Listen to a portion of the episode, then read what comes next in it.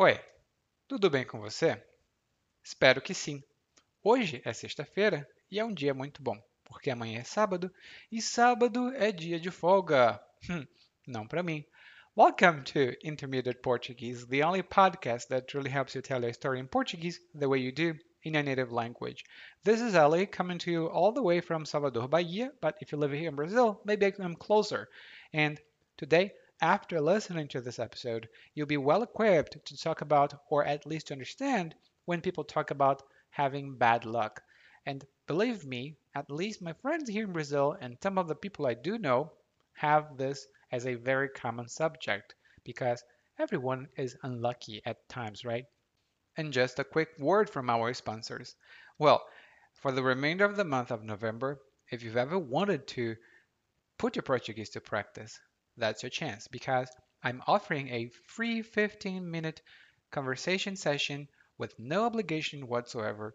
You just have to access www.podcast.intermediateportuguese.com and see what I have to offer you, which is, as he said, a free 15 minute conversation session only in Portuguese to see what your Portuguese looks like or what your Portuguese sounds like, to have the chance to put your Portuguese to practice because you've been learning Portuguese all this time and never talked with anybody.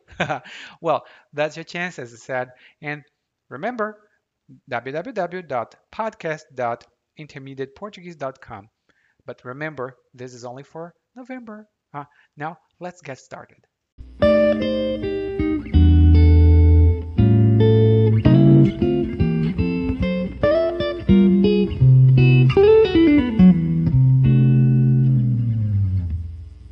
Meus amigos estavam me chamando para viajar para a Argentina, mas não sei bem o que vou fazer. Sou muito pé frio. É capaz de tudo dar errado. Sou tão azarado. Isso vem desde minha infância. Meu nome era para ser Marcos, mas erraram na hora de escrever no cartório e ficou Waicos. Os professores sempre riam na hora da chamada. Na adolescência, nenhuma garota queria mais sair comigo depois do que aconteceu com as minhas namoradas. A primeira e eu sofremos um acidente de carro. Ela quebrou a perna e terminou o namoro. A segunda caiu da escada e quebrou o braço enquanto eu a esperava para sairmos. E a minha terceira namorada vivia perdendo dinheiro quando saía comigo. Ela me dizia que eu era muito carregado e rompeu comigo sem mais nem menos. Meu primeiro emprego também foi um infortúnio. Eu não merecia tamanha desdita. Me atrasei para a entrevista, chorei e o entrevistador teve dó de mim. No final, me deu uma vaga na fábrica. Meu chefe vivia endiabrado. Do jeito que sou azarado, se eu pegar o avião com meus amigos, é capaz de todos nós morrermos na decolagem. Vou ficar em casa mesmo.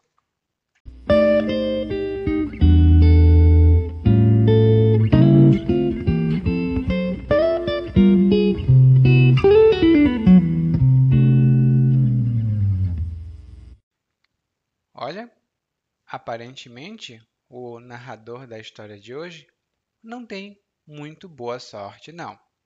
Inclusive, ele mesmo diz isso logo no começo ele fala: Os meus amigos me convidaram para ir para a Argentina, mas não sei se vou. Sou muito pé frio. Ser muito pé frio ou ter um pé frio significa ter má sorte ou ter azar. Azar e má sorte são a mesma coisa, mas algumas pessoas dizem má sorte e depois batem na madeira. Bom, eu não acredito nessas coisas, mas eu também bato na madeira só para ter certeza. É né? muito importante ter certeza nesse momento. Daí ele diz que tem o pé frio e é capaz de dar tudo errado, ou é capaz de tudo dar errado. E essa expressão, ser capaz de alguma coisa, ser capaz de fazer alguma coisa, tem um significado um pouco diferente do que o que nós conhecemos do dicionário. Aqui no Brasil, quando eu digo Eu digamos que eu olho para o céu, vejo muitas nuvens, está com cara de que vai chover, parece que vai chover. Daí eu digo: hum, é capaz de chover mais tarde, é capaz de chover mais tarde. E isso significa provavelmente vai chover mais tarde. É capaz de significa também ser provável. Por exemplo, o é capaz de eu me atrasar para a aula hoje. É capaz de eu me atrasar para a aula hoje. E isso significa eu provavelmente vou me atrasar hoje. Eu provavelmente vou me atrasar hoje. Ser capaz de tem outro significado, que é poder, mas aqui é ser provável. Então, preste bastante atenção quando os brasileiros falarem, porque aqui no Brasil nós usamos essa estrutura com muita, muita, muita frequência. Daí o narrador continua dizendo: Ai, sou tão azarado. E uma pessoa azarada é uma pessoa que normalmente tem muito má sorte. Essa pessoa tem uma sorte tão ruim, tão ruim. Ai, ela tem azar, ela é azarada. Bom, eu não sei se eu sou azarado, mas às vezes coisas ruins acontecem. E por que ele é azarado? Ele diz que isso acontece desde a infância dele. O nome dele era para ser Marcos, mas no cartório erraram o nome dele. Aqui temos duas coisas muito importantes. O nome era para ser Marcos. Normalmente nós utilizamos essa estrutura no passado mesmo. Era para ser. E isso significa deveria ser. Por exemplo, meu nome era para ser Marcos, meu nome deveria ser Marcos, mas não é. Aconteceu alguma coisa e o nome não é. Por exemplo, você era para estar aqui há duas horas. O que aconteceu? Você era para estar aqui há duas horas. O que aconteceu? E isso significa você deveria estar aqui mais cedo, né? Você era para estar aqui, você deveria estar aqui. A gente usa essa expressão também no presente, mas é um pouco menos comum. Normalmente, usamos no passado. E aí ele diz que erraram o nome dele no cartório. E o cartório aqui no Brasil é uma instituição, é um local, um órgão, onde se registram os nascimentos de novos bebês. Né? Eu acho que bebês têm que ser novos, você não pode ter um bebê velho. Mas quando um bebê nasce, vão para o cartório e registram o bebê no cartório. Por exemplo, ah, nasceu o bebê hoje? Ah, tá lá o Marcos. Só que aconteceu um problema. O nome dele era para ser Marcos, mas erraram e ficou Waicos. Ai, meu Deus, isso é um pouco triste, porque meu nome é Eliakim, não? E, bom, para mim é um nome fácil, mas esse é meu nome. Mas os meus professores não achavam Eliakim um nome muito fácil. Então, na escola, quando eles chamavam o nome dos alunos, tipo João, presente, Maria, presente, o meu nome era Eliakim. então, ficavam brincando comigo e diziam Quim, Quim, Quim, Quim. Eu, não. Mas acontece. E esse João, presente. Maria, presente. Luiz, presente. Isso é a chamada na escola. As pessoas também fazem chamada em situações de emergência para ver quantas pessoas tem em algum local. Continuando, o narrador aparentemente era muito azarado, porque ele teve três namoradas e depois disso já não pôde ter mais nenhuma, porque coisas ruins aconteceram com as namoradas dele. Ele sofreu um acidente com a primeira namorada. Ele sofreu um acidente. E normalmente em português nós dizemos sofrer um acidente. Nós não dizemos fulano teve um acidente. Hum, não é, não é errado, mas não é comum. Fulano sofreu um acidente, é muito mais comum. E aí, no primeiro acidente, a namorada quebrou a perna e terminou o namoro. E o namoro é o relacionamento antes do casamento, mas depois de se conhecer. É o namoro. Fulano namora a Maria, por exemplo. Ou Maria namora quem ela quiser, por exemplo. E muitos brasileiros vão falar isso errado, tá? Eles vão dizer: Ah, eu namoro com ela. Uh -uh, uh você namora ela, você a namora, mas não namora com ela. Porque se você namorar com ela, tem três pessoas nesse relacionamento. Hum? Daí, a segunda namorada também teve problemas e a terceira namorada vivia perdendo dinheiro e viver fazendo alguma coisa significa ter aquela experiência com muita frequência e isso é desagradável. Por exemplo, o João vive se atrasando para a aula. O que acontece com ele? O João vive se atrasando para a aula. O que acontece com ele? E outro exemplo é: a minha mãe vivia dizendo para eu limpar o meu quarto e eu nunca limpava.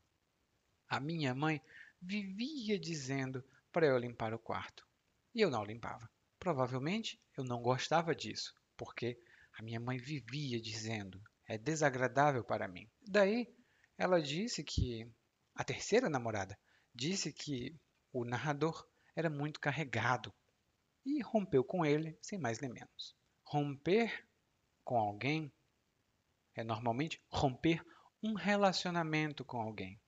Significa terminar esse relacionamento, colocar um fim nesse relacionamento. Por exemplo, eu vou romper o meu relacionamento com a minha esposa, com a minha namorada, ou com quem quer que seja. A gente também pode romper uma amizade, que significa terminar uma amizade, ou romper um contrato de trabalho, quando você não quer mais trabalhar na empresa, você pode romper o contrato.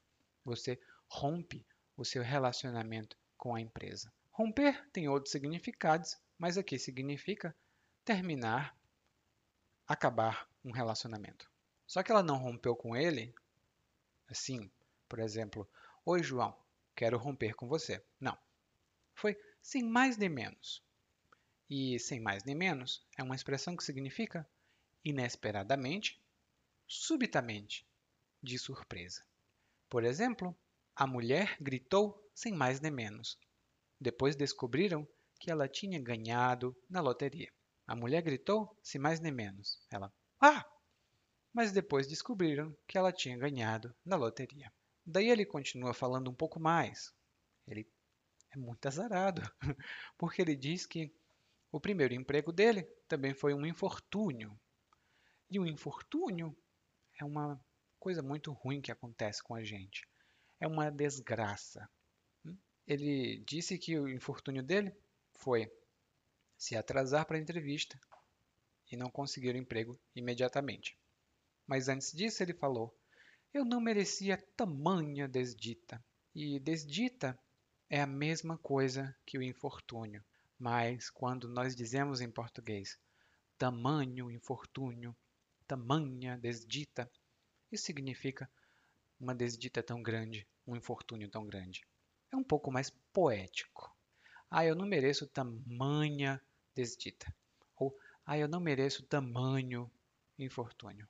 Outro exemplo pode ser: o que aconteceu para ela estar com tamanha raiva?